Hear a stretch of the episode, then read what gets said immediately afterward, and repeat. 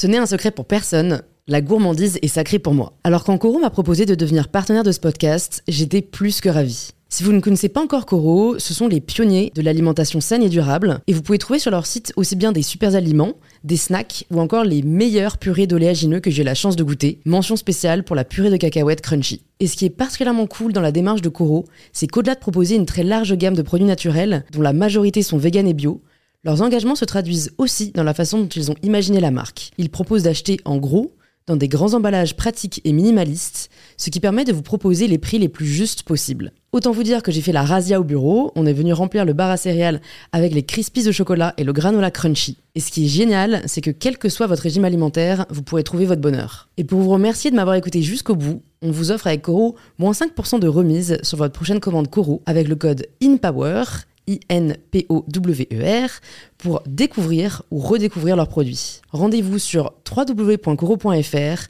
et surtout, régalez-vous.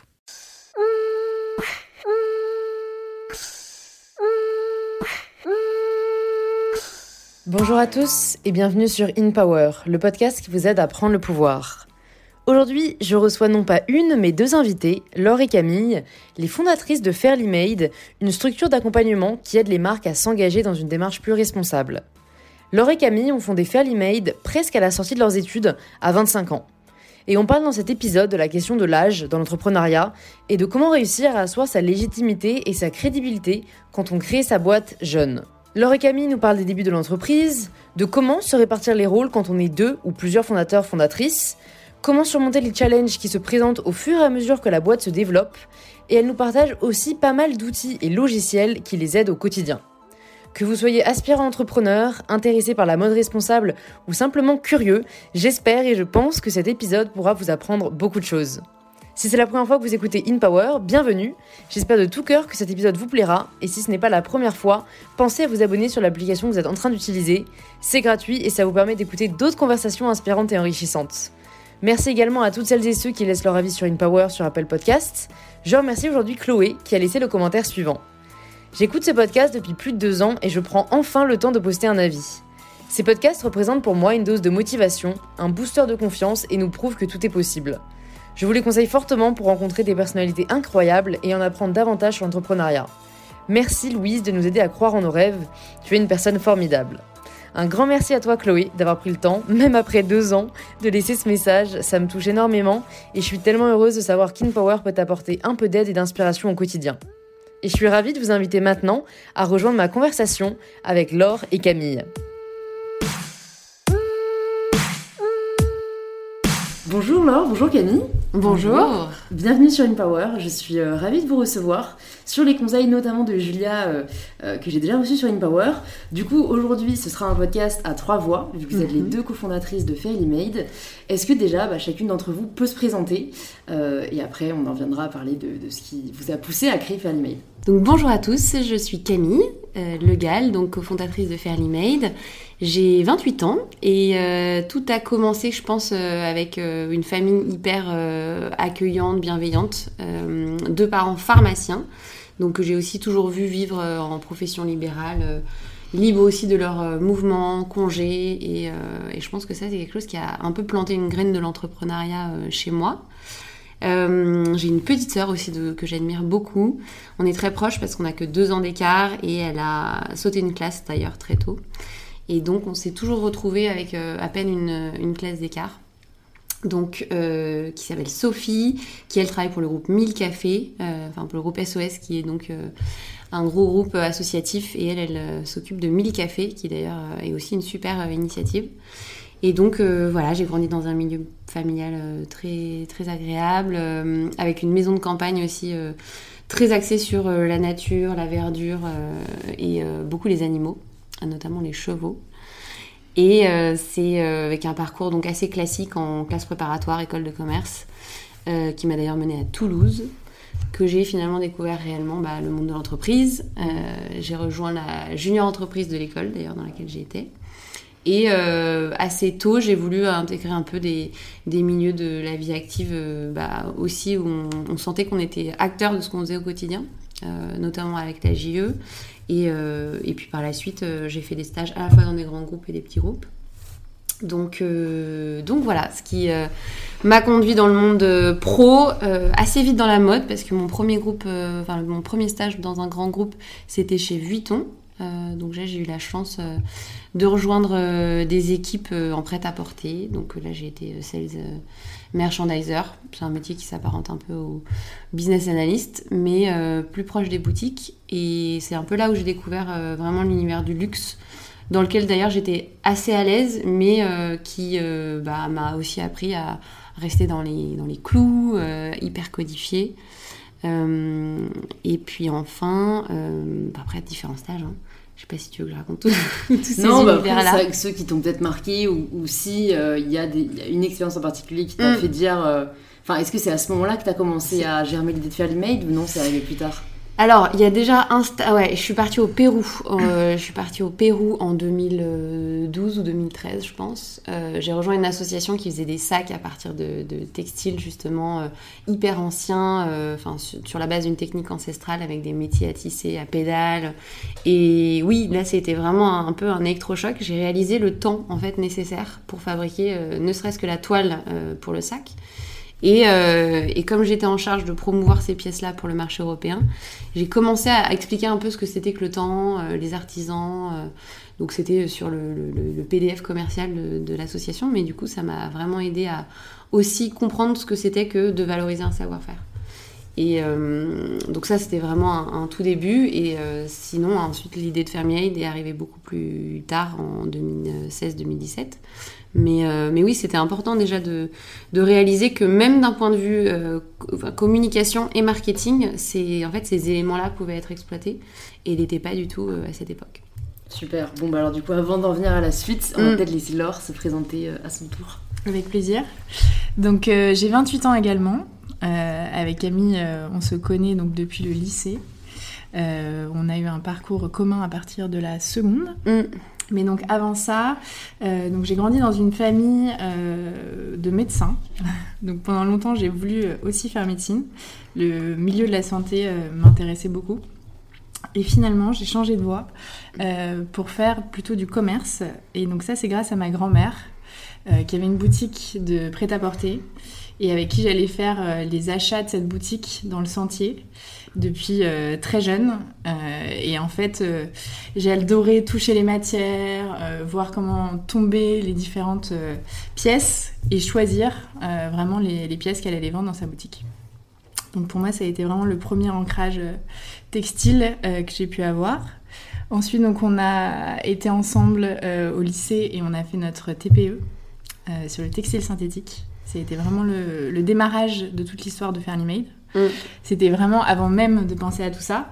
Mais ça a été. Euh, voilà, on a travaillé sur des textiles synthétiques, on a fabriqué du nylon. Euh, et on a adoré bosser ensemble.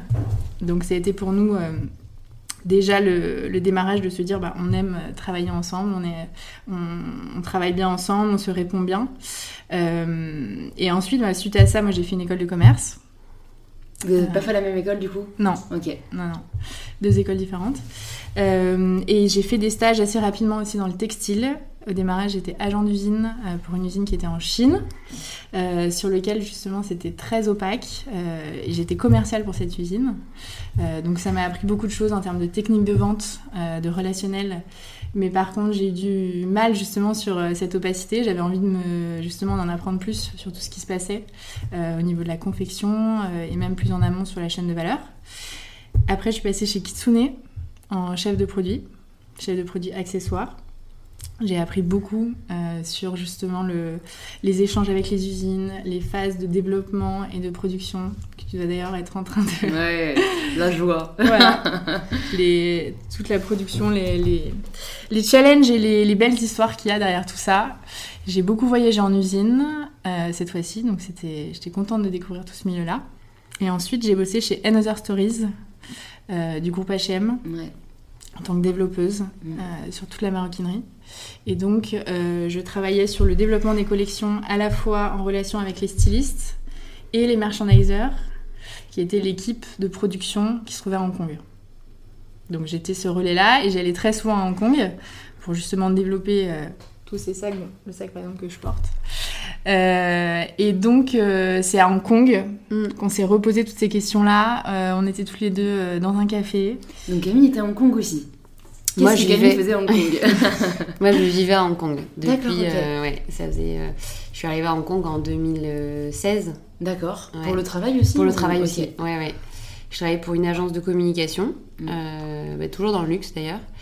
Mais, euh, mais d'ailleurs, c'est un peu, je pense, à ce moment-là où on s'est posé des questions aussi sur le sens euh, qu'avaient nos, nos, métiers. Parce que Laure faisait peut-être un métier dans le textile qui lui plaisait plus. Moi, c'était en plus de ça de la pub, donc c'était décorrélé un peu des réalités mais euh, hyper positif parce que euh, je pense qu'aussi euh, le fait d'être à Hong Kong, donc en voyage d'affaires ou pour une plus longue durée, on sortait un peu de notre zone de confort, donc ça nous a aussi ouvert un peu les chakras. Mm. Et bah, Laure suivait une formation chez H&M sur la partie sustainability. Mm. Pour nous, ça a été vraiment le démarrage. Mm ils m'ont justement j'ai pu m'inscrire à cette formation et euh, ça a été euh, une découverte énorme sur l'impact de l'industrie et sur toutes les solutions qui mmh. existaient pour faire mieux. Donc, euh, je me permets de rebondir dessus, même si c'est un, énorme sujet à lui tout seul, mais H&M, c'est clairement pas un, modèle de sustainability. C'est eux qui faisaient cette formation Alors, eux nous payaient des formations. D'accord, mais donc c'est pas eux qui avaient le Enfin, c'est pas eux qui l'avaient créé, je veux dire, parce qu'en fait, je trouvais ça bizarre qu'ils aient toutes les solutions, mm. mais qu'ils les mettent pas en œuvre. Parce mm, que, mm. bon, il y, a un décalage ouais, entre. Alors, le H&M a justement des programmes euh, et ils sont engagés à 2030 à utiliser que des matières qui rentrent dans leur gamme éco-responsable. Après, le problème, c'est les volumes de production et euh, pour l'instant, ils sont pas du tout sur euh, une trend de, de produire moins. Et, euh, mais en fait, ils ont aussi tout un programme sur euh, la transition des usines, le choix de matières plus durables. Et donc, euh, c'est dans ce cadre-là qu'ils forment les acheteurs là-dessus. Ok. Bon, c'est déjà ça. ouais, mais non, c'était, c'était hyper intéressant en tout cas pour moi de, suivre cette mm. formation-là. Et, et, en fait, c'était vraiment une ouverture sur tout ce qui existe. Et on s'est dit, mais c'est trop dommage. En fait, comment ça se fait qu'on ne connaisse pas tout ça mm, mm. On travaille dans ce milieu-là. Et en fait, toutes ces solutions, euh, elles sont pas loin. Il faut qu'on aille les, dénicher. Mm. Donc ça a été euh, pour nous euh, vraiment un travail de fourmi d'aller trouver toutes ces solutions, mm. tous ces producteurs et de les, de les mettre en relation pour ensuite produire un vêtement qui soit engagé. Ouais. Et c'était un peu ça la frustration aussi, c'est de se dire, bah, je pense qu'on fait tous partie d'une génération, même tous nos amis commençaient à rentrer dans la vie active et autres. Et en fait, on, reprenait les techniques d'achat ou on reprenait les, fiches de mission telles qu'on nous les donnait, etc. Et c'était de se dire, bah, ça commence avant tout par de la formation. Euh, donc c'est vrai que c'était un manque aussi au niveau des écoles, peut-être des écoles de mode, des écoles de management, mais que de se dire, bah, le sourcing éco-responsable, ou en tout cas euh, voilà, les achats éco-responsables, ça passe par rechallenger ce qu'on a toujours vu. Et, euh, et ça, on s'est dit, bon, bah, va falloir être hyper disruptif là-dedans, aller chercher. Donc, en effet, euh, comme le dit Laure, bah, c'est vivier de matières premières. Donc, c'est là où on s'est appuyé sur ces formations, on a pu aller chercher ces, ces matières, mais aussi faire preuve de bon sens. Et c'est à ce moment-là où on s'est dit, bah, si les solutions, elles existent à un niveau industriel, il faut aller voir les usines. Et donc, c'est comme ça que un an et demi avant de monter réellement la boîte, on a commencé à aller visiter des usines. Et vous vous êtes dit quoi du coup à ce moment-là? Est-ce que vous vous êtes dit déjà on va essayer d'appliquer euh, ces solutions et ces connaissances dans nos boîtes respectives? Mm. Ou est-ce que vous vouliez déjà monter votre propre structure et du coup euh, un peu en side hustle euh, mm. Donc en gros, enfin side hustle ça veut dire commencer à côté de ce qu'on a déjà mm. à, à, découvrir pour peut-être rendre plus clair quoi le projet que vous vouliez monter ça a commencé, enfin on s'est d'abord dit qu'est-ce qu'on peut faire au sein de notre job respectifs. Mm. Euh, moi, surtout que j'étais vraiment euh, au cœur du réacteur. Donc, mm. euh, au démarrage, je me suis dit, en fait, quelle est ma marge de manœuvre? Qu'est-ce que je peux faire? On était assez limité, justement, il n'y avait pas de solution facilement implantable. Mm. Quand on est acheteur, en fait, ta mission, ton rôle, c'est de dire qu'est-ce qui va se vendre demain en boutique, d'être hyper alerte de toutes les tendances. mais en fait, le scope, de, travail d'un acheteur, c'est pas d'aller voir euh, ta chaîne de production de la matière première jusqu'à la confection en fait. Ouais, le problème c'est que quand les gros groupes notamment, je pense chacun a sa place. Exactement. Et donc en fait, il faudrait que les 10 personnes soient alignées. Euh, et, je sais pas, moi de l'extérieur, je me dis aussi peut-être le principal problème, euh, c'est aussi que dans tous les cas, les grands groupes, leur leitmotiv c'est le profit. Et donc, euh, bah, forcément, quand c'est le profit ton principal euh, objectif, mm. c'est au détriment euh, de, la, de la façon de faire, quoi. Oui, alors après, tu peux clairement aujourd'hui être profitable avec une, juste un sourcing bien, bienfaisant et, et, correctement effectué. Et, et en fait, c'est ce qu'on cherche à prouver. C'est qu'il n'y a aucune concession à faire sur la dimension impact, à la fois social et environnemental. Euh, et que tu continueras à faire des marges parce que c'est la réalité du métier. Mais par contre, euh, juste la valeur euh, marchande, elle est aussi redistribuée sur ta chaîne de valeur. Mm. Tu payes mieux ton filateur, tu payes mieux ton tisseur. et pour te répondre, oui, on a commencé du coup aussi en parallèle de notre job. Donc moi, c'est vrai que j'étais pas dans le textile, donc je pouvais pas tout de suite l'appliquer à mon métier. Mais en tout cas, euh, on se retrouvait euh, sur WhatsApp ou sur euh, Skype une fois toutes les semaines, un soir, et les week-ends, on essayait de le samedi de se, de se capter. Et on s'appelait Éthique à la base. ETIK. ETIK. les grandes étapes, ça a été la fabrication de nos premières cartes de visite. Mm. C'était une surprise de Camille qui revenait de Hong Kong. Et J'adore parce qu'au début, c'est des trucs comme ça qui nous paraissent grave importants. Alors que je sais pas, vous, moi, dans les fêtes, euh, je n'ai ah pas de carte de visite maintenant. Quoi. Ah ouais, mais le fait d'avoir concrètement entre les mains euh, Laure Betch, euh, co-founder, on s'appelait d'ailleurs, je crois, founding partner. Enfin bref, on avait pris des noms euh, pompeux comme pas possible. La boîte n'existait pas, donc on n'avait ni statut, ni, ni, ni d'existence juridique, pas de site internet nos adresses étaient des Gmail. Mais euh, ça nous a permis quand même d'aller frapper aux portes des usines et d'avoir de la crédibilité, de, pouvoir euh, expliquer que bah oui, le, projet faisait sens, euh, d'aller voir des marques. On a été aussi mm. voir tout de mm. suite les Galeries Lafayette et Zadig et Voltaire. Mm. Et c'était assez drôle d'ailleurs de, présenter des cartes en Gmail, mais bon, pas grave, ça passe. et je, alors d'abord peut-être parce que j'ai une question sur, sur comment ça a été reçu, mais peut-être avant juste du coup nous dire euh, quand est-ce que vous avez vraiment sauté le pas et quitté vos jobs respectifs mm. Mm. Et est-ce que l'idée de faire l'email est la, est la même aujourd'hui qu'elle l'était au départ ou est-ce que vous avez évolué euh, la proposition de valeur mm. Alors, euh, pour répondre à ta première question de quand est-ce qu'on a vraiment quitté notre job, donc au démarrage on le faisait à distance, Camille qui était à Hong Kong. Ensuite, Camille est rentrée. Mm. Euh, toi, tu as travaillé euh, à mi-temps. Ouais, j'ai pris un statut d'auto-entrepreneur et j'étais euh, dans un concept store du coup pendant six mois. Voilà, et donc là, on commençait à accélérer nos, nos rendez-vous. Et à un moment, on s'est dit, bah, en fait, euh, là, il faut qu'on le fasse. On a envie de le faire. Euh, c'est le moment. Euh, à la fois, on voit une prise de conscience. Alors, mm. c'était il y a deux ans, donc la prise de conscience, elle n'en était pas là où elle en est aujourd'hui. Mais on s'est dit, en fait, là, il faut absolument qu'on le fasse. Et maintenant, on avait les situations pour, enfin, pas d'enfants. c'est vraiment le bon moment. Et en fait, on avait tellement envie, parce qu'on avait déjà tellement bossé sur ce concept-là, mm. qu'on s'était dit, bah, il faut qu'on y aille. Mm. Et on avait aussi envie d'aller sur le terrain.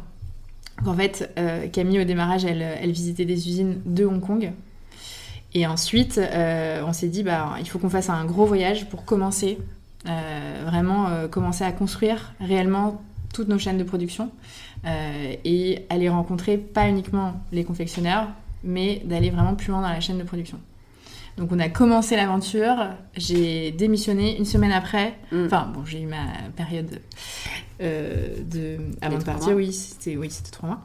Et après, euh, on est parti euh, deux mois et demi. Deux mois et demi, ouais, en usine. En usine, mais vraiment il y a eu une semaine de, temps entre la fin de Stories et le début, quoi. Ouais. Et l'idée a pas énormément changé. C'est-à-dire que vraiment, dès le début, on s'est dit notre mission, c'est de réduire l'impact de l'industrie textile sur l'environnement et c'est d'améliorer les conditions sociales pour les travailleurs. Donc là, on est toujours hyper aligné avec ça. Mm. On a un premier, euh, une première solution qui est vraiment la production de vêtements. Ça, c'était toujours notre idée de base. Et l'idée, elle évolue aujourd'hui avec un outil de mesure d'impact qui est destiné aux chaînes de production des marques, donc pas uniquement euh, nos chaînes de valeur, et qu'on soit capable euh, de leur faire un retour sur l'impact mm. des vêtements mm. et des chaînes de valeur avec lesquelles elles travaillent. Un peu en mode audit, en fait un petit peu, ouais. Voilà, c'est un format euh, en fait assez protocolaire, c'est-à-dire que bah, ce fameux euh, jour où on est parti euh, défricher un peu nos, chaînes de valeur, on a compris aussi ce qui se passait en usine, ce qu'on était capable de demander à des usines, donc encore une fois sur le plan social ou sur le plan environnemental, qu'un cahier des charges pour une usine de confection, bah, c'est pas le même cahier des charges que pour une usine de teinture. L'usine de teinture, on va vérifier par exemple ce qu'elle rejette en eau, ce qu'elle rejette en eau isée, sa capacité à nettoyer ces eaux-là. Euh, là où par exemple aussi en filature, euh, tu fais pas les mêmes types d'audits. Donc ça nous a permis de comprendre aussi qui étaient les bons auditeurs, euh, enfin les bonnes certifications internationales qui existaient dans l'industrie. d'en parler aussi avec les directeurs d'usine, comprendre eux quels étaient les freins pour justement passer ou pas ces certifications. donc un des premiers freins c'est souvent aussi les coûts parce que c'est des, des, audits qui coûtent cher. Mais pas que, euh, c'est aussi la demande, c'est-à-dire, euh, en fait, euh, on en revient au problème initial, c'est que les acheteurs ne connaissent pas ce qui, ce, qui, se fait de bien, et donc ne sont pas aussi toujours demandeurs de, bah, de, ces certifications, en tout cas des matières qui sont certifiées. Donc en fait, on a défini ce protocole qui est aujourd'hui toujours d'actualité, qui appliqué sur nos, filières, donc des usines euh, depuis la filature jusqu'à l'usine de confection. Et aujourd'hui, on l'ouvre. Donc on l'ouvre, on le donne euh, en accès aux, marques qui souhaitent euh, évaluer des usines. Et là, on est en train de l'automatiser. Et comme ça, n'importe quel acheteur ou chef de produit pourra se connecter, charger les informations de ses produits et avoir un retour justement sur, ce, sur son impact.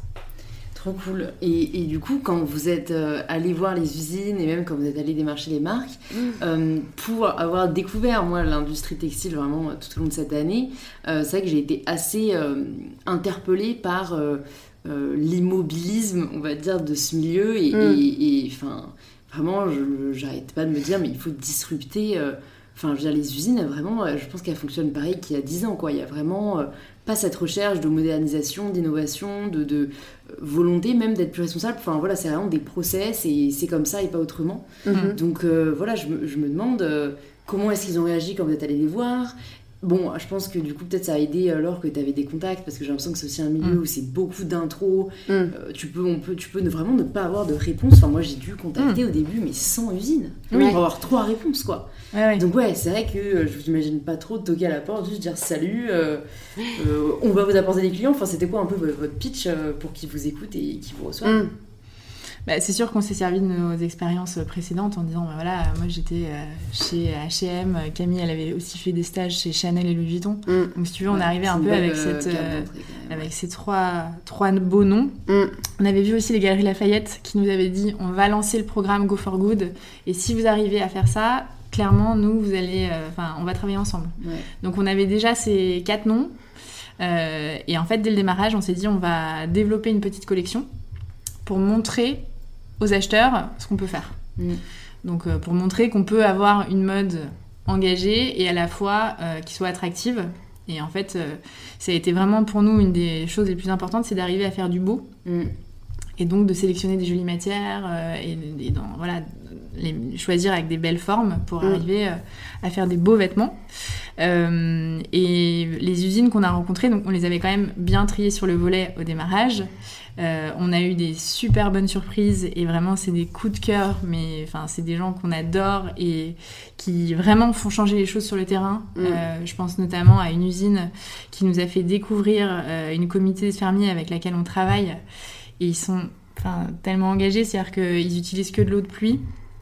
Ils utilisent pas de, de graines OGM et pas de pesticides. Ils nous ont, on, est allé les voir plusieurs fois, on a récolté du coton avec eux et ils nous ont vraiment expliqué pour eux ce que ça avait changé de passer du conventionnel au biologique, euh, l'impact que ça avait eu sur toutes les communautés. Et euh, c'est des gens qui font changer les choses réellement et c'est tellement loin dans la chaîne de valeur euh, que personne ne va les voir. Donc nous, on arrivait, on était vus comme des, des ovnis.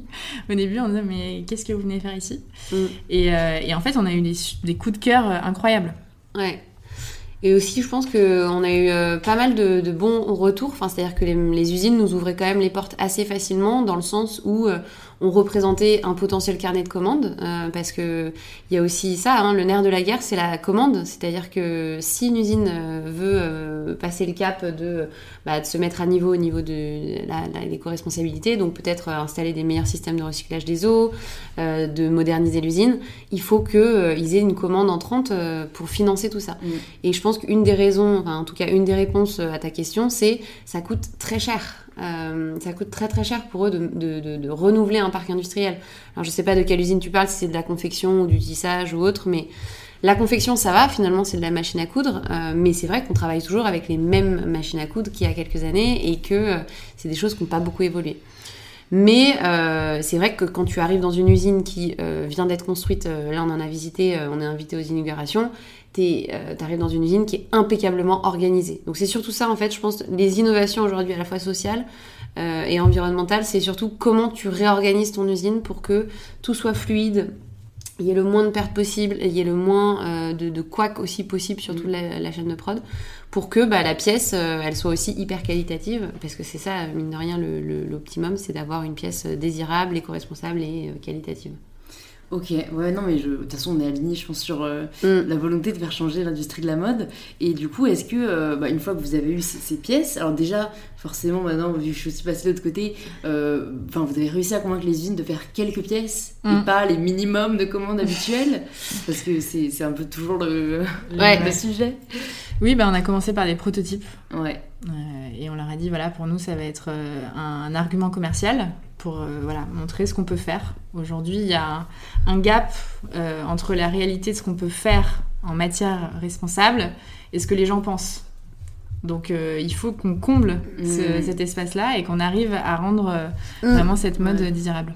Et après, du coup, vous êtes allé voir des marques que vous avez identifiées. Comment vous avez un peu choisi le démarchage et, comment ça s'est passé Comment ça a été reçu? Est-ce que dès le début, c'était genre tapis rouge, tout va bien et tout? Parce que alors, pas, vraiment un Si, c'est-à-dire qu'on avait un super euh, réseau. Euh, ça, c'était essentiel en ayant fait euh, justement tous ces parcours dans la mode. On avait vraiment pas mal d'acheteurs qui étaient à des postes. Mais moi, un de mes clients, c'était justement Zadig et Voltaire à Hong Kong. Donc, on a été les voir. Ensuite, on a eu les Galeries Lafayette aussi directement en client.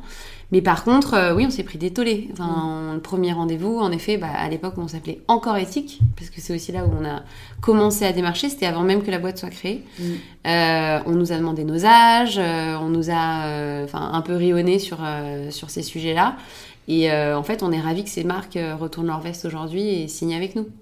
Donc, Parfois, c'est en effet pas forcément le bon moment. Vous pensez que vous êtes quand même. ouais, je pense pas que vous êtes arrivé trop tôt non plus, quoi vous êtes vraiment arrivé quand ça commençait à être un vrai sujet et que personne d'autre euh, ne le faisait mm. d'ailleurs. Euh, mm. Enfin, vous étiez très innovante pour le coup dans le concept. Euh. Bah, on a lancé la boîte en juin 2018. On mm. a eu notre première commande de ma grand-mère. en juillet. En juillet. C'était pas si facile. Hein. elle a bien négocié. Euh, et ensuite, après, les Galeries Lafayette, on les a signés en décembre-janvier. Donc, euh, et après, c'était parti. Quoi. Ouais. Et les Galeries Lafayette, ils ont leur propre marque ou c'était pour leur. Euh, oui, ils ont leur propre marque. D'accord. C'est ça. propre. Ils ont un programme qui s'appelle Go for Good. Ouais. Que ça, ouais, je pensais qu'ils mettaient en avant des marques éthiques dans ce cas Exactement, ils, ont les deux, t'as raison. Ils ont un cahier des charges à la fois pour les marques qui revendent au sein des galeries et un cahier des charges pour leur marque en propre. Ok. Ok, ok. Et du coup, euh, est-ce que c'est vous qui arriviez en leur proposant quelque chose ou est-ce que en fait c'est un peu du sur-mesure et, vous accompagnez en fonction des demandes mm. de, chaque, euh, de chaque marque? Bah, c'est là où le métier de l'or nous a beaucoup aidé, c'est-à-dire qu'on on avait déjà en tête exactement ce que c'était qu'un métier de euh, développeur produit, partir d'une fiche technique, proposer des premiers protos, et on a tout de suite eu l'intuition de passer de la bibliothèque matière, qui est donc notre euh, élément clé. C'est vraiment genre la clé d'entrée pour signer nos, marques clientes. Euh, et c'est d'ailleurs euh, ce qu'on a eu en retour. Là, on a fait un questionnaire de satisfaction et c'était ce qui ressortait principalement. Que cette bibliothèque, à la fois physique et donc hyper tangible, permettait aux marques euh, de, bah, de penser, enfin de voir qu'un coton biologique ou qu'un tencel c'était absolument magnifique. Et ensuite, euh, on est efficace pour euh, lancer les premiers prototypes et, et qu'on avait converti quelques matières de cette bibliothèque en la collection dont on parlait lors qu'on avait développée sur le premier, premier voyage. Ok. Donc en final, ça s'est assez vite enchaîné, j'ai l'impression quand même. Mm. Vous avez quand même signé un gros client dans les six premiers mois. Ouais. Après, comment, comment vous avez continué à vous développer? Est-ce que vous avez déjà vite embauché? Est-ce que vous avez eu euh, un obstacle euh, mm. considérable dans, ces, dans ces premières années euh, qui vous a peut-être fait remettre en question même le projet? Mm. Pas, non, on n'a pas, eu trop d'obstacles. en fait, on avait commencé à avoir des candidatures spontanées, mais incroyables. Ah ouais. Mais d'où vous pensez Parce que est-ce que vous faisiez en sorte d'être visible sur les réseaux sociaux ou... Ouais, on avait déjà l'Instagram, mhm. euh, des tout premiers articles, euh, vraiment euh, à l'origine dans nos, dans nos écoles respectives. Qu'est-ce qu'on avait eu comme première activité Ah, des podcasts. On a mm. très vite été aussi interviewé dans des podcasts. Et je pense que bah, le message était assez clair. Euh, on, est, on porte des valeurs euh, fortes, on a envie de faire évoluer les choses dans une industrie qui, à la fois, est désirable parce que Payette Co, mais qui a un énorme levier d'action. Donc, euh, donc voilà, il y a un énorme challenge et on avait besoin de, de gens à nos côtés. Mm. Donc on a commencé avec deux stagiaires de deux mois. Et ça, ça a été notre premier coup de cœur. C'était Elisa et Jill. Mm. Et après, bah, tout est enchaîné. En fait, on a euh, pour te répondre, euh, pas tout de suite beaucoup embauché. en fait, on est assez euh, pragmatique et très rentabilité oriented. je pense qu'on a tout de suite voulu faire rentrer du chiffre d'affaires. Donc, on travaillait comme des dingues en ayant quand même nos, week-ends de, de, libre, mais on a beaucoup, beaucoup travaillé sur la première année et on a signé presque une trentaine de marques en un an. Ouais. Donc euh, ça, ça a du coup, les stagiaires sont restés ou ils sont partis après les deux mois bah, Après, elles ont été renouvelées. Mais euh, oui, jusqu'en décembre dernier, on était quatre. Une première année à quatre. Ouais, donc c'est année à 4 quand même dans nos 13 mètres carrés. Ouais. dans vos 13 mètres carrés fameux. Ah ouais, donc pour l'espace de chacun, ça fait plus tant que ça. Bah c'est ça, euh, moins, avec le Covid, ce serait plus possible. Ouais, ouais, il n'y a pas la distanciation nécessaire. Mais au moins, j'ai envie de dire, Enfin, vous passiez l'info, il n'y avait pas de. Enfin voilà, vous étiez tous au même endroit et. Ah bah l'info passait, ouais. ouais, D'ailleurs, comment est-ce que vous-même, ça on l'a pas forcément dit, euh, même si bon, de votre parcours, euh, on peut commencer à l'imaginer, mais comment vous êtes répartis les rôles mm. euh, Parce que vous êtes deux, et mm. que. Bon bah souvent c'est vrai que. Bah, il y a des gens qui se disent on va tout faire toutes les deux, vu que dans tous les cas il y a tout à faire, mm. mais j'imagine qu'après au fur et à mesure ça s'est quand même dessiné. Nous, on est très processisé. donc, en fait, dès le début, on a voulu bien se répartir les rôles et bien définir des process sur tout. Mm. Et donc, moi, je gère tout ce qui est développement et production de vêtements. Donc, euh, c'était de par mon précédent métier. Euh, donc, voilà, de la fiche technique, euh, en passant par réception du premier proto, commentaires, et ensuite lancement de la production, et pour mm. s'assurer que ce soit dans les temps et que ça corresponde à ce qui a été validé avec la marque. Ok. Et Camille? Et ben moi, j'ai géré les sales, euh, justement, euh, bah, de par mon passé, euh, j'étais sales justement pour l'agence de communication. Euh, et euh, j'ai un peu supervisé la dimension euh, RSE sur les usines, donc là pour coordonner aussi le, fameux cahier des charges qu'on leur applique. Et là, on a réorienté, on s'est réorganisé récemment parce qu'on a donc une personne qui nous a rejoint en sales, donc ça a été notre première embauche. Premier CDI. Un CDI, voilà, qui nous a rejoint, Agathe, et qui du coup nous allège beaucoup parce que en effet, il y a un moment où tout est bien organisé sur un selon un process, mais quand on arrive à, la taille critique on va dire, lié à ce process, bah, il faut réorganiser mm. euh, la structure. Donc euh, euh, là, en effet, c'est Laure qui a repris bah, toujours un peu en extension de ce métier de production, à la fois l'amont avec les sales et cette nouvelle personne qui nous a rejoint, et aussi le bout de, toute cette on va dire, production qui sont bah, la mise en avant, donc aussi la partie communication, marketing de, la collection, parce mm. que ça, c'est un, un, sujet sur lequel nous, on a été assez proactif aussi auprès des marques, c'est de dire bah, tous ces efforts, euh, en fait, euh, de la part de vos acheteurs, de la part des, directeurs de prod, il faut pas que ça, se, ça retombe en, soufflé, quoi. Il faut vraiment essayer de, partager les informations auprès du consommateur.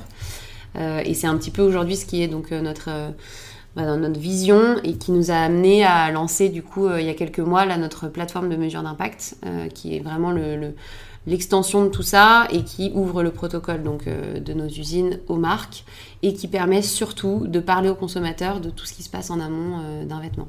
Ouais, ouais, ça je pense que ça va vraiment faire la différence aussi. Euh.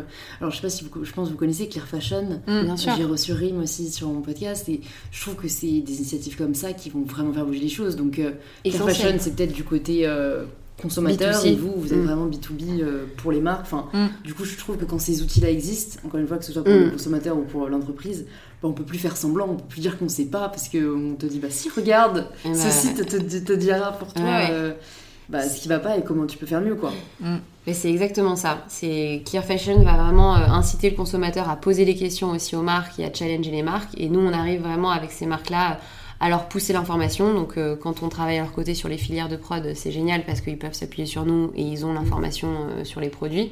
Mais grâce à cette, euh, cette ce nouvel outil, on est là aujourd'hui capable de leur donner en amont une vraie vision sur les produits qu'ils vont lancer. Parce que pour nous, demain, cette mode éco-responsable, elle doit être proactive. Donc c'est aussi ça de, de prévisualiser les impacts et ensuite de passer des commandes ou pas, d'ailleurs, mm. parce que comme ça, ça leur les marques n'auront pas d'excuse aussi de dire bon bah c'est en effet si les impacts sont négatifs sur telle et telle prod, est-ce que je souhaite toujours lancer une production? Est-ce que euh, vous vous pouvez refuser les clients euh, parce que est-ce qu'ils acceptent toujours toutes vos conditions? Parce qu'en fait vous leur dites euh, enfin vous leur proposez une façon de fonctionner. Mm. Mm. Mais est-ce que eux, par exemple, ils peuvent dire, ben, ok, sauf ça, ou ok, mais nous, on a cette contrainte-là. Mm. Enfin, parce que je trouve que c'est une réalité, quoi. C'est toujours difficile quand on est une boîte engagée et qu'on doit travailler avec d'autres boîtes. Mm. Enfin, j'aime pas, j'aime pas ce terme, mais c'est, on veut pas euh, se prostituer entre guillemets, tu vois. Et mm. parfois, euh, il y a des choix très difficiles à faire euh, à ce niveau-là. Bah, nous, on a toujours travaillé main dans la main avec les marques qui sont aujourd'hui nos clients.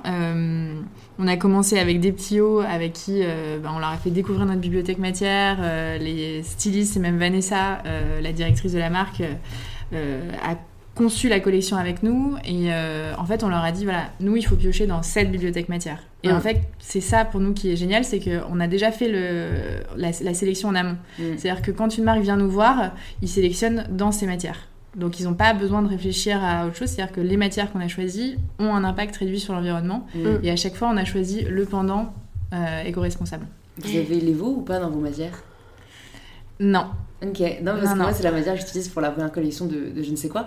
Et c'est vrai que j'ai remarqué que c'était une marque, euh, que c'était une, euh, une, matière très peu connue, mm. alors qu'elle est hyper éthique, elle est, enfin, c'est un biopolymère. Euh, issu de la plante de ricin. Donc voilà, si jamais vous voulez l'ajouter à votre bibliothèque de matière. bah écoute, Parce que c'est vrai que c'est un vrai sujet. Hein. Franchement, euh, moi quand j'ai commencé à chercher, euh, enfin il y a tellement de contraintes en fait qui entrent en jeu. Alors notamment pour la lingerie quoi, parce que mm. voilà, ça doit être agréable, respectueux de la peau, respectueux de la planète. Et mm, mm. bon bah le lin par exemple c'est top, mais voilà, j'allais pas faire des sous-vêtements en lin quoi.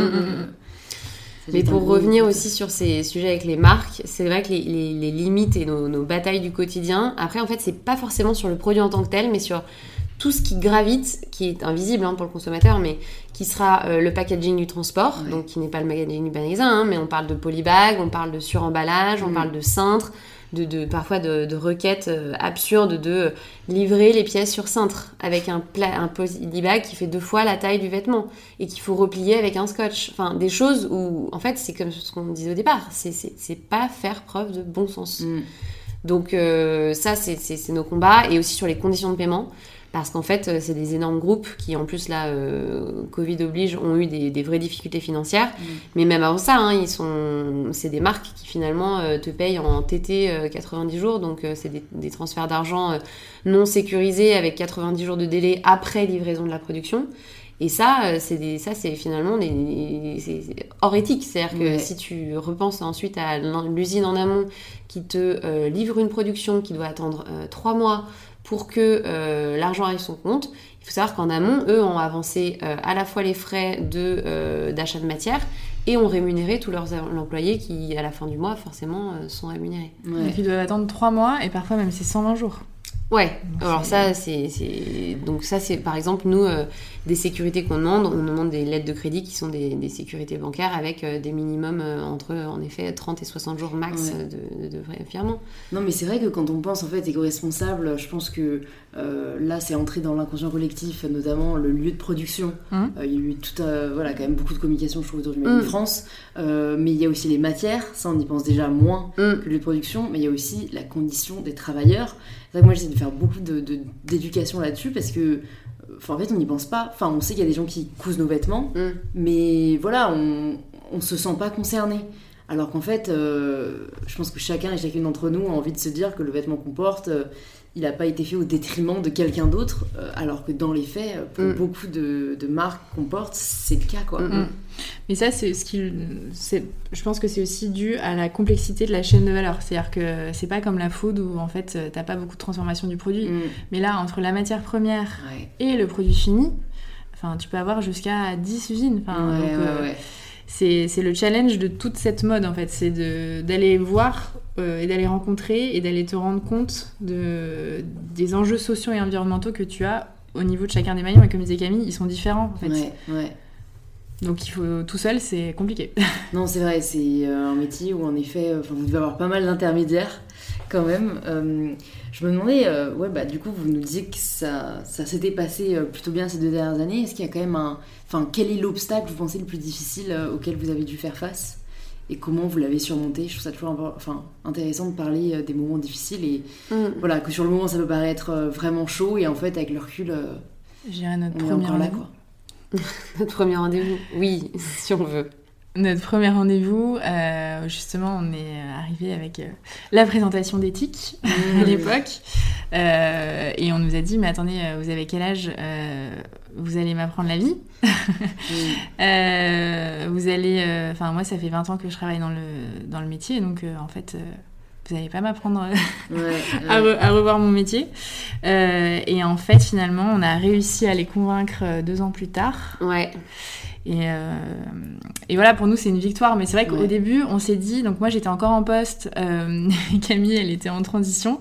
Et c'est vrai qu'on s'est dit, mince, bon bah là, en fait, est-ce que le marché est vraiment prêt au début? Mais au contraire, je pense qu'on est sorti de ce rendez-vous, on a rigolé. on a eu un, énorme fou rire. Oui, bah. de, décompression, de, stress, de, beaucoup de choses. C'est ça. On, Mieux voir rire qu'en pleurer. Hein. Vous aviez la bonne philosophie. Et on a beaucoup rigolé et on s'est dit, bon, bah écoute, euh, on va essayer avec un deuxième client. Ouais, ouais, ouais. peut-être pas laisser abattre.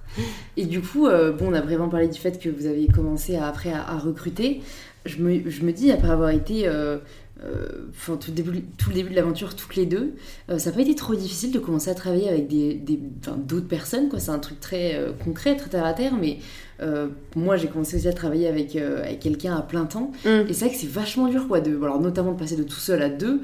Et après, c'est de, de, plus en plus facile, j'imagine, mais bon, vous-même de deux à quatre, ça a dû être quand même super différent. Quoi. Mm. Quoi déléguer, comment vous communiquez, est-ce que c'était full-time dès le début? Enfin, Ah oui. Ouais.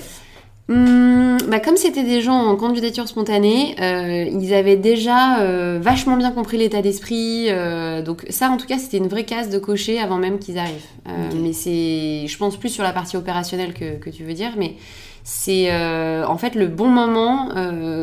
Enfin nous, ça a été, ça arrive en début d'été, donc une période où, où, on sentait que ça allait aussi peut-être un petit peu plus ralentir. Mais passer de 2 à 4, ça veut dire commencer à écrire un peu les process. Donc euh, nous, c'était le moment où on a justement mis euh, noir sur blanc euh, qui faisait quoi, comment ça s'organisait. Et je crois qu'assez vite, on leur a donné des tâches assez simples, mais sur mm. lesquelles elles étaient autonomes. C'est ça. Pour vraiment réaliser il y a un gain de temps, c'était de se dire quelles sont ces premières tâches qui, dans le scope de l'or ou dans mon scope, peuvent être confiées à 100% à ces personnes. Et en fait, dès qu'elles avaient une tâche à effectuer, elles le, le processisaient. C'est-à-dire que, enfin, elle disait ok bah très bien j'ai fait cette fiche technique là bon bah super maintenant on a un template de fiche technique et on va le réutiliser. On a fait le commentaire ok on fait le template de commentaire. Et ça c'est aussi parce qu'on a eu des profils pépites euh, dès le début. Mais en fait du coup bah ça a été transmis euh, elles sont parties et en fait elles ont reformé les personnes suivantes. Mm. et je pense qu'un autre truc qui est assez important c'est aussi qu'on a défini les valeurs de la boîte. Euh, dès le démarrage, euh, qui était la bienveillance, la rigueur et la transparence. Et euh, en fait, on a voulu les transmettre dès le début et ça a été hyper bien reçu. Et on a voulu que aussi, voilà, elles aient chacun leur scope et qu'elles se sentent libres et responsables de ces tâches-là. Et ça a très bien fonctionné. Mm. Et c'est des, c'est des tâches, euh, c'est gérer l'Instagram, c'est euh, réaliser un shooting photo, euh, c'est être responsable des entrées et des sorties de tous les prototypes qui rentrent, enfin, qui, qui en effet prennent beaucoup de temps au départ et quand elles sont bien déléguées et que la personne en effet comprend que son scope va de là à là, est autonome et gère vraiment bien ses tâches. Quoi. Donc c'est vraiment bien définir en fait les rôles et les tâches de chacun, mm. chacune qui vous a aidé.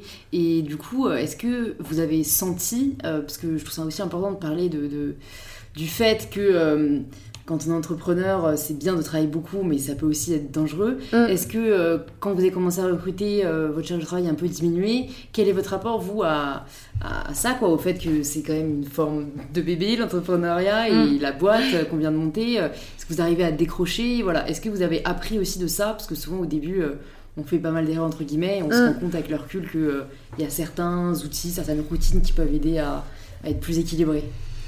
bah, je pense qu'au démarrage, ça nous prend plus de temps de former les gens qui arrivent. C'est-à-dire que bah, du coup, il faut justement leur inculquer les bonnes valeurs, euh, qu'elles comprennent les process, qu'elles aussi, elles puissent en développer. Euh, donc au démarrage, ça prend plus de temps. Mm. Mais ensuite, euh, quand elles sont formées, autonomes, plus qu'on a eu des pépites, encore une fois, bah, en fait, ça nous fait gagner, gagner du temps. Mm. Et nous, on a pu prendre aussi un peu plus de hauteur. Mm. Et... C'est ça, faut pas hésiter à prendre du temps au début. C'est parfois, euh, on se dit, bah, faut faire avec, euh, faire faire, un peu en supervision, et après on laisse faire. Mm. Et ça, clairement, c'est un truc qu'on essaye de s'appliquer. Et c'est vrai que les premières semaines d'intégration, euh, j'ai fini de reformaliser le process d'intégration des nouveaux membres. c'est vraiment de, les premières semaines, limite, faut que ou Laure ou moi, on arrive à se dégager du temps pour les trois formations un peu initiales mais qui sont le, la base de base de base de tout ce qu'il y a à connaître quand on bosse chez Fairly Made. Euh, et, en fait, c'est important parce que euh, elles sont aussi après euh, ces personnes-là porte-parole de, ce que l'on fait, que ce soit ou la personne en commercial ou même les chefs de produits qui sont en contact tout le temps avec les marques, les ingénieurs qui bossent sur la partie impact. Donc, donc ouais, arriver à bien bah, faire sentir ce que c'est que, que faire l'email et arriver à les rendre autonomes sur leurs tâches. Ouais, ouais, ça qu'en effet, je pense que c'est comprendre la boîte qui est le plus important parce qu'après euh, c'est le moteur le plus important quoi mm. et on sait où on va dans quelle direction euh. mm. et oui en fait c'est un soulagement et pour euh, reprendre aussi ta question c'est oui ça soulage dès lors qu'on sait que c'est bien compris mm. et, alors ça on a une très bonne aussi un très bon outil c'est Asana qui est d'ailleurs un outil gratuit de gestion des tâches incroyable et sur lequel, euh, même quand on est en réunion et qu'on parle soit d'une grande tâche qui va nécessiter beaucoup de personnes, on met une personne en responsable parce que du coup ça permet d'avoir un suivi euh, de cette euh, tâche principale. Mais après il y a aussi des sous-tâches très opérationnelles et comme il y a un, chef, enfin une personne en, charge de cette tâche et une, une date, au moins on sait que bah il y a une deadline et que ce sera fait. Et, et, ça, on le fait pas mal en début de semaine, parce qu'une fois que la semaine est lancée, donc le lundi c'est une grosse journée, mais que après c'est vrai que ça, ça, déroule un peu plus. Est-ce qu'il y a d'autres outils comme ça euh, que vous avez beaucoup utilisés ou qui vous ont aidé euh, à mm. gérer la boîte Airtable. Ouais, Airtable. ouais, c'est un Excel dynamique. Ouais, d'ailleurs ils sont chefs de famille. Ouais. Ah oui. ouais, non, très très bien. Asana, oui. Et Salesforce. Ouais, Salesforce récemment. Salesforce Ouais. Ok. Salesforce, c'est un CRM. Ok. C'est ça. Donc ça nous permet de rentrer euh, tous les clients qu'on rentre, euh, d'avoir un suivi, de faire des, des relances. Euh, ouais. Mm. Et ça nous a bien aidé pour prendre de la hauteur, te rendre compte aussi de la taille de ton business, de là où tu veux aller, mm. et voilà, de, prendre, de bien, piloter. piloter la stratégie. Trop cool. Donc du coup, j'ai deux petites dernières questions pour vous. D'abord, mm. c'est quoi en fait, vous, là, votre ambition avec Fairly Made? Est-ce qu'elle a mm. changé? Est-ce que c'est toujours la même? Est-ce que voilà. Bah, l'ambition, c'est vraiment d'être leader dans le sourcing éco-responsable. Euh, et ça ça n'a pas changé. C'est euh, inspirant et c'est challengeant mm. parce que, euh, en fait, il y a énormément de valeur et, et, surtout, comme on se le disait, beaucoup de travail. Donc, on a de quoi faire. C'est presque une mission de, de vie. et ta deuxième question, pardon? Bah, ma question, du coup, c'est la question signature du podcast. Ça signifie quoi pour vous prendre le pouvoir de sa vie? Vaste question. Ouais, c'est une petite question philosophique de la fin. Alors, c'est trouver euh, ce qui nous rend heureux, s'entourer des gens qu'on aime, euh, bien comprendre ce en quoi on est bon et trouver le, bon équilibre, euh, comme tu mm. disais, entre vie pro, vie perso, qui est hyper important pour nous moi, j'y ai réfléchi aux toilettes avant d'arriver. la petite pression d'avant le podcast de Louise, genre. Non, en fait, je pense que ce qui est important, c'est d'arriver à faire de ton quotidien un moment très agréable. Et, mm. euh, c'est vrai qu'on cherche souvent euh, des bons moments euh, à moyen long terme. Et plutôt que d'être toujours dans l'expectatif, c'est de s'assurer que tous les jours, tu as quelque chose qui te rend heureux. Donc, mm. euh, moi, je sais que ça passe par euh, bah, retrouver l'horloge au bureau, euh, d'arriver déjà le matin à avoir un moment à soi, parce que clairement, moi, je me lève une heure avant de partir, et même si c'est un peu une perte de sommeil ou autre, mais j'ai le temps de me doucher, de, de, faire ce que j'ai à faire, de, prendre un bon petit déjeuner, de me poser, d'avoir un peu une bulle qui te lance dans ta journée, et en fait, c'est cool parce que bah, tu sais aussi ce que tu attends le soir, ce qui va te faire mm. plaisir le soir. Et, ça, ça te permet d'appréhender aussi le quotidien. Euh, on travaille beaucoup après, donc c'est aussi de faire en sorte que ton métier te plaise. Mm. Euh, et donc euh, voilà, c'est prendre le pouvoir de sa vie et de son quotidien. Ouais, je suis très amie avec cette vision des choses et je trouve que quand on s'en rend compte, ça débloque beaucoup de, mm. de choses. Enfin, moi j'ai envie de dire à toutes les personnes qui se demandent ce qu'ils ont envie de faire de leur vie, en fait, demandez-vous qu'est-ce que vous voulez faire de vos journées. Mm. Qu'est-ce qui vous rend heureux au quotidien? Et moi, quand j'ai réalisé ça, euh, ça a été euh, une révélation, quoi. Donc voilà, ça va être simple mais très efficace. Bah, écoutez, merci beaucoup les filles d'être venues sur Power. Euh, pour les personnes qui maintenant veulent en savoir plus sur vous, peut-être encore vous envoyer des candidatures spontanées, on les redirige où? Sur notre site, on a nos deux adresses email. Ouais, complètement. Vous pouvez nous envoyer des messages. Le site, www.fairlymaid.com comme. Super, vous avez eu le point com. je mettrai tout ça dans les notes du podcast et j'espère à très vite. Merci, Louise. Merci de vous être rejoint à notre conversation avec Laure et Camille. Si elle vous a plu, vous pouvez nous le faire savoir en partageant un post ou une story sur Instagram en nous taguant fairlymade et mybetterself pour que l'on puisse le voir et interagir avec vous. Vous pouvez aussi envoyer l'épisode à deux amis qu'il pourrait aider ou inspirer et laisser un petit 5 étoiles sur Apple Podcast pour que je puisse y voir votre commentaire. Je vous remercie sincèrement d'avoir écouté cet épisode jusqu'au bout, ça fait chaud au cœur, et on se dit à très vite pour un tout nouvel épisode d'InPower.